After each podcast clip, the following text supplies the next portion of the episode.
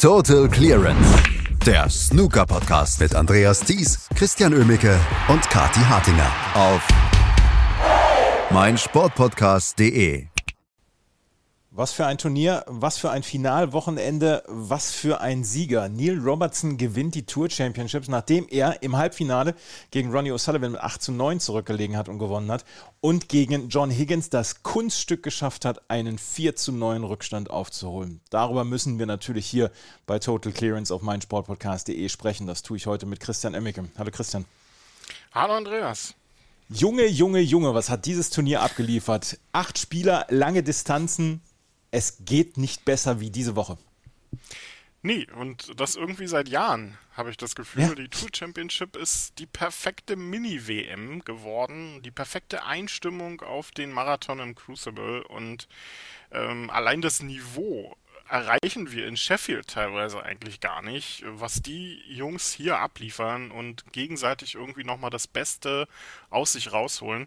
Aber es ist ja nicht umsonst. Es sind halt nicht einfach nur die Top 8 der Weltrangliste oder irgendwie die acht größten Namen, die gerade so auf der Tour rumschwirren, sondern es sind halt die acht besten Spieler der laufenden Saison. Und das merkt man irgendwie dann halt im Turnierverlauf auch.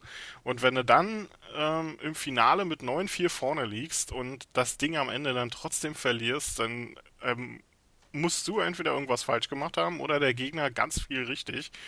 Und ähm, ich glaube, gestern war es dann eher zweiteres, aber was für ein phänomenales Turnier war das letzte Woche. Also es ist, äh, ist eigentlich dann fast nur noch wirklich schade, dass man so viele Probleme hatte, es irgendwie verfolgen zu können. Ja, das ist eine Frechheit, dass wir es nicht so richtig verfolgen konnten, wie wir es eigentlich gewöhnt sind in Eurosport oder von mir aus auch der Zone, ähm, dass man letzte Woche da andere äh, Wege für einlegen musste. Das war in der Tat eine Frechheit und ich glaube auch, ähm, der Zone hätte das gut zu Gesicht gestanden, dieses Turnier letzte Woche zu übertragen. Es war ein fantastisches Turnier und ähm, wir müssen über Neil Robertson sprechen, der dieses Turnier gewonnen hat.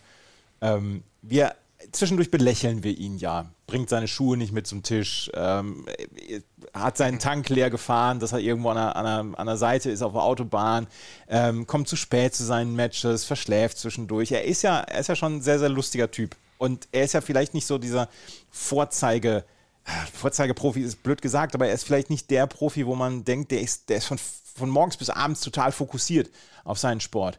Was er in dieser Woche gemacht hat, das ist unglaublich gut und ähm, das ist gar nicht hoch genug zu bewerten. Ich meine, er ist Weltmeister geworden. Wir wissen, was er kann. Er hat 100 Centuries in, einem, in einer Saison geschafft. Er ist ein, ein großartiger Spieler. Er gehört zu den besten Spielern der Welt seit, seit Jahren, vielleicht ja seit Jahrzehnten. Und trotzdem hat er mich an diesem Wochenende und in dieser Woche nochmal neu überrascht. Ja, es gibt ja halt immer zwei Neil Robertsons. Ne? Man ja. kann das gar nicht oft genug rausholen. Es gibt den am Tisch und den neben dem Tisch. Das ist halt so typisch wie gestern, als er sich zum Interview, äh, als äh, World Snooker Tour ihn zum Interview gebeten hat und er die ersten Sekunden einfach nur dastand und in die Kamera gelächelt hat, weil er gedacht hat, die machen nur ein Foto. Aber nein, es war der Anfang von, es war der Anfang eines Interviews. Also das ist halt der Neil Robertson abseits des Tisches. Verplant, lustig, ähm, und vielleicht ein Stück unprofessionell, aber am Tisch ist er ein komplett anderer und das ist auch das, was ihn ausgezeichnet hat. Das hat er auch gestern gesagt. Er, er weiß, wenn er am Tisch ist und steht und in Lauf kommt, dann, äh, dann kann er auch mehrere Frames holen. Deswegen, er hat gestern äh, auf die, auf die Frage, ob er selbst an ein Comeback geglaubt hat, hat er gesagt, ja, weil ähm, ich habe nicht so viel falsch gemacht und äh, habe gewusst, mein Spiel funktioniert. Und wenn ich dann am Tisch bin und Selbstvertrauen habe, dann funktioniert das. Und das hat ihn schon gegen Ronnie O'Sullivan im Halbfinale ausgezeichnet und dann auch gestern trotz einem zwischenzeitlichen 4 zu 9 Rückstand. Das ist ja Wahnsinn. Gegen ja auch nicht irgendjemanden, sondern gegen John Higgins. Und das ist halt eine komplett andere professionelle Art, die Neil Robertson da am Tisch eben hat. Und der hat nicht umsonst seit äh, gefühlt 25 Jahren jedes Jahr einen Titel geholt. Ja. Ähm, das ist eine, eine Wahnsinnsstatistik, die er da aufweist, die kein anderer hat. Kein Ronnie O'Sullivan, kein Mark Selby. Das äh, ist Neil Robertson. Und jetzt muss er nur noch ein bisschen besser bei der WM abliefern und dann ähm, hat er diese Bürde dann vielleicht auch mal endlich hinter sich, nur einfacher Weltmeister zu sein. Denn das ist für ihn persönlich nicht nur zu wenig, sondern auch für seine Fans, glaube ich. Und ja, das, wenn er so spielt wie gestern, dann macht es einfach auch unfassbar Spaß, ihm zuzuschauen. Und äh, ja, ist einfach ein, ein, ein phänomenaler Weltklasse-Spieler und äh, dann nimmt man die, die schrullen Absätze des Tisches dann auch gerne hin. es ist halt auch, äh, es ist halt wirklich lustig, das zu verfolgen, dass er auf und abseits des Tisches oder am und abseits des Tisches so zwei verschiedene Persönlichkeiten sind. Dr. Jekyll und Mr. Hyde, aber in einer, in einer richtig coolen, sympathischen Art und Weise. Also er ist ja, er ist ein guter Typ. Ich habe ihn schon in ein paar Pressekonferenzen dann auch erlebt und wenn er dann reinkommt und sagt, wer mir hier ähm, den neuen Marvel-Film spoilert, den bringe ich um auf der Stelle und so weiter, das ist schon sehr lustig alles. Ja, der ist ja absolut cooler Typ. Also da, da kann man nichts sagen. Und äh, das ist das strahlt ihn ja dann auch irgendwie, zeichnet ihn ja auch aus. Ne? Ja. Das macht ihn unfassbar sympathisch und ähm, dass er eben diese Verpeiltheit am Tisch nicht hat, das ist ja dieser, dieser krasse Gegensatz, der bei ihm halt so auffällt. Der kann um 9.15 Uhr aus dem Bett fallen und hätte eigentlich um 8.30 Uhr am Tisch stehen müssen. Und trotzdem spielt er um 9.30 Uhr dann wieder drei Centuries in Folge, verpasst vielleicht das Maximum noch knapp, so wie gestern ja auch, als er die blaue verschossen hat.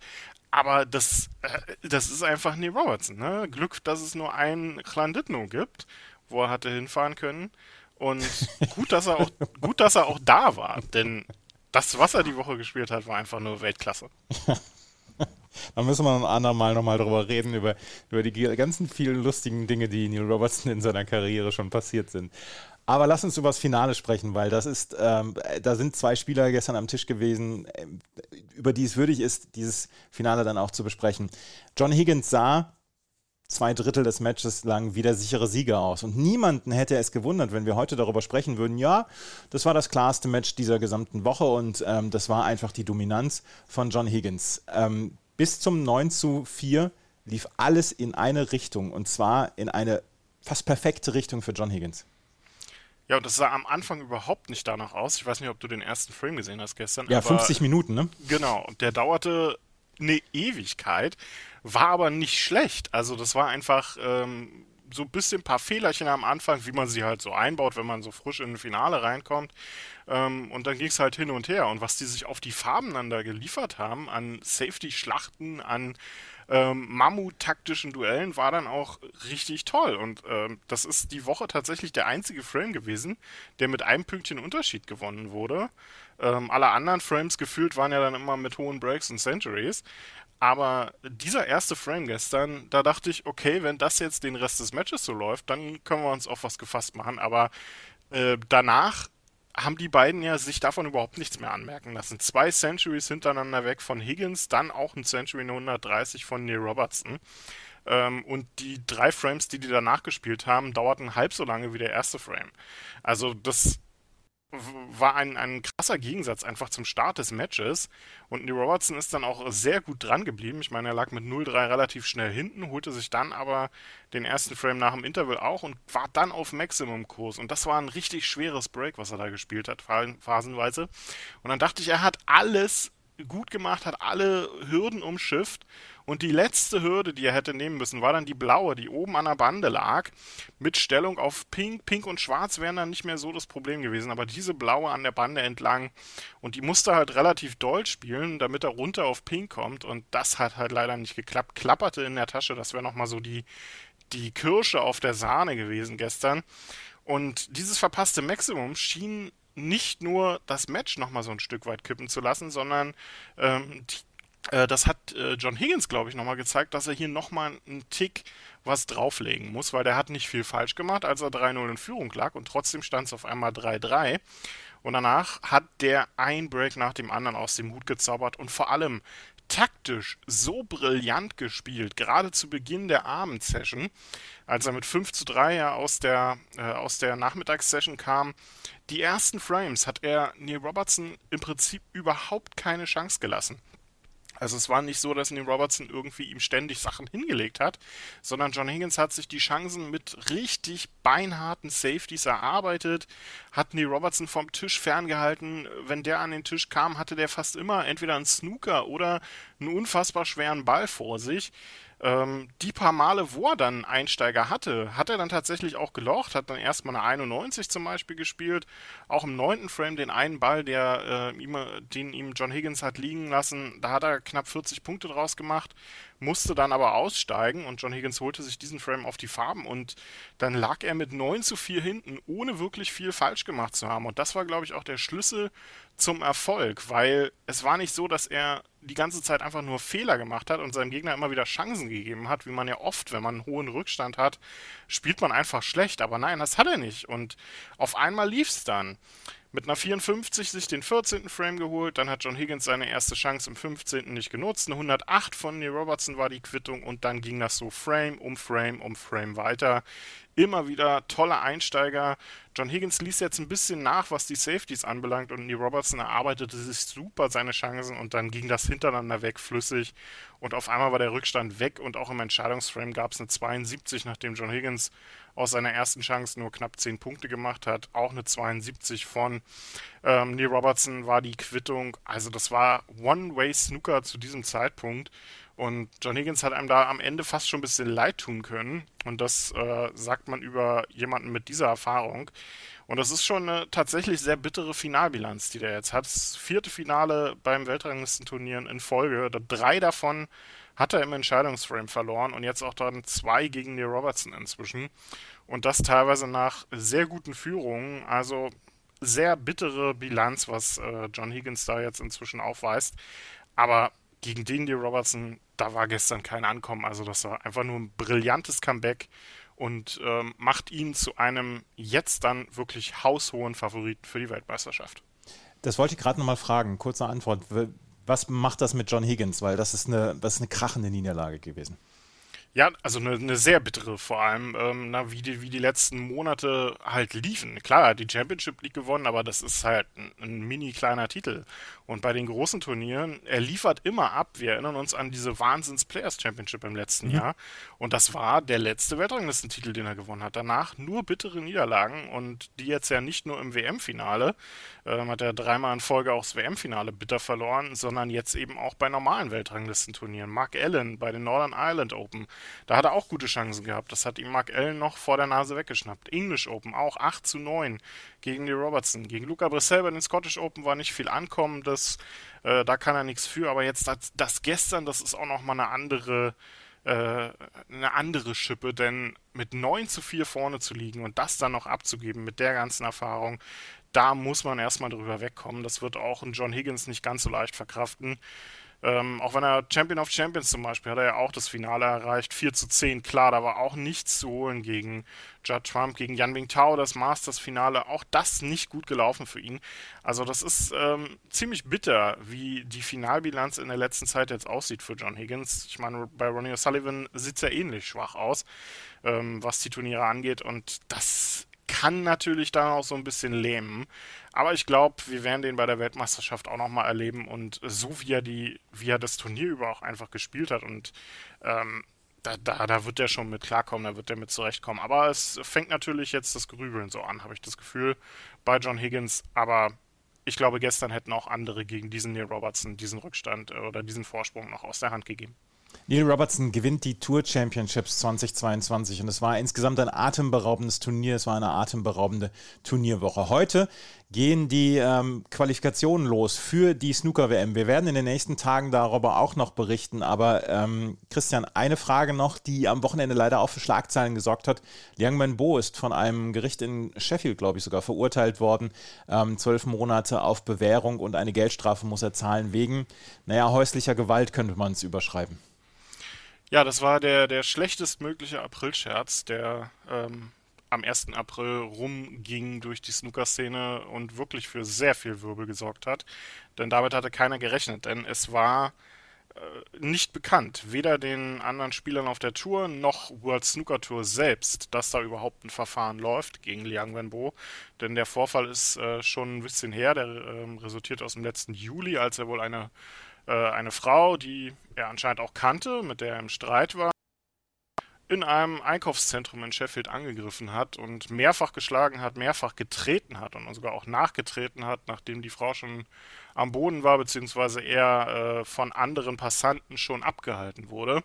Und das ist natürlich ein, ein unfassbar schlechtes Bild, was da nicht nur auf ihn, sondern auch auf äh, professionelles Snooker geworfen wurde. Und äh, man hat jetzt aber, finde ich, sehr gut und sehr schnell reagiert, die richtigen Schlüsse daraus gezogen. Ähm, ob das Strafmaß angebracht ist, die zwölf Monate Sozialdienst und die weiß ich nicht, knapp 1500 Pfund, die er da zahlen muss. Ob das angemessen ist, kann ich nicht beurteilen, will ich gar nicht beurteilen. Aber die Schlüsse, die man vom äh, chinesischen Verband und auch von der WPBSA gezogen hat, die sind dort absolut richtig. Man hat ihn mit sofortiger Wirkung suspendiert. Das heißt, er wird nicht bei der Weltmeisterschaft in der WM-Quali antreten, was in dem Fall eventuell die besten Nachrichten sind, die Dominic Dale zum Erhalt seiner Tourkarte hätte bekommen können. Aber ähm, das äh, wirft auch, wenn er zurückkehren sollte, natürlich ein schlechtes Licht. Liang Wenbo ist ein sehr emotionaler Spieler. Das äh, haben wir kennengelernt, sowohl am Tisch als auch abseits des Tisches. Er ist nicht frei von Fehlern, hat äh, sich ja auch schon mit Schiedsrichtern mehrfach angelegt auf der Tour. Also ähm, diese ganze Aktion finde ich gar nicht so abwegig. Ähm, wenn es jemanden gegeben hätte, dem ich das zutraue, dann wäre es wohl er gewesen. Und das ähm, ist wie gesagt, wirft nicht unbedingt das beste Licht und hat das Turnier dann auch an dem Tag so ein bisschen in den Schatten gestellt, äh, die Tour Championship, die da lief. Aber wie gesagt, man hat die richtigen Schlüsse gemacht, er ist mit sofortiger Wirkung suspendiert. Es wird ein Verfahren noch geben, wo das Strafmaß dann festgelegt wird. Er wird dann sicherlich für, keine Ahnung, ein, zwei Jährchen gesperrt werden und dann wird er zurückkehren und dann werden wir sehen, ob er da aus dieser Sache irgendwas gelernt hat. Aber er wird mit dieser Aktion definitiv sehr viele Fans verloren haben und das absolut zu Recht. Konsequentes Einschreiten dann auch des Verbandes, müssen wir dann auch dazu sagen. Das war's für heute. Wir, wir, werden uns in dieser Woche dann auch nochmal wieder melden mit der WM-Qualifikation.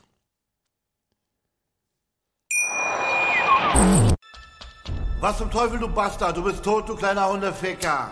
Und dieser kleine Hundeficker, das ist unser Werner. Ein ganz normaler Berliner Kleinstkrimineller der dann aber im Knast das Ding seines Lebens dreht. Una Fantastica Risetta Perla Pizza. Er klaut seinem Zellengenossen ein Pizzarezept. Aber nicht irgendeins. Und mit dem eröffnet Werner dann die beste Pizzeria Berlins. Doch Werners Glück ist nur von kurzer Dauer. Denn es hagelt Probleme. Werners Pizzaparadies. Erstmals großes Kino- und Podcast-Format. Mit fetter Starbesetzung. Alina But, Kida Ramadan, Edin Hasanovic, Oliver Koritke, Ralf Richter, Ben Becker, Winfried Glatzeder, Anna Schmidt und viele mehr. Abonniert die Scheiße. Jetzt macht schon, mach! Total Clearance.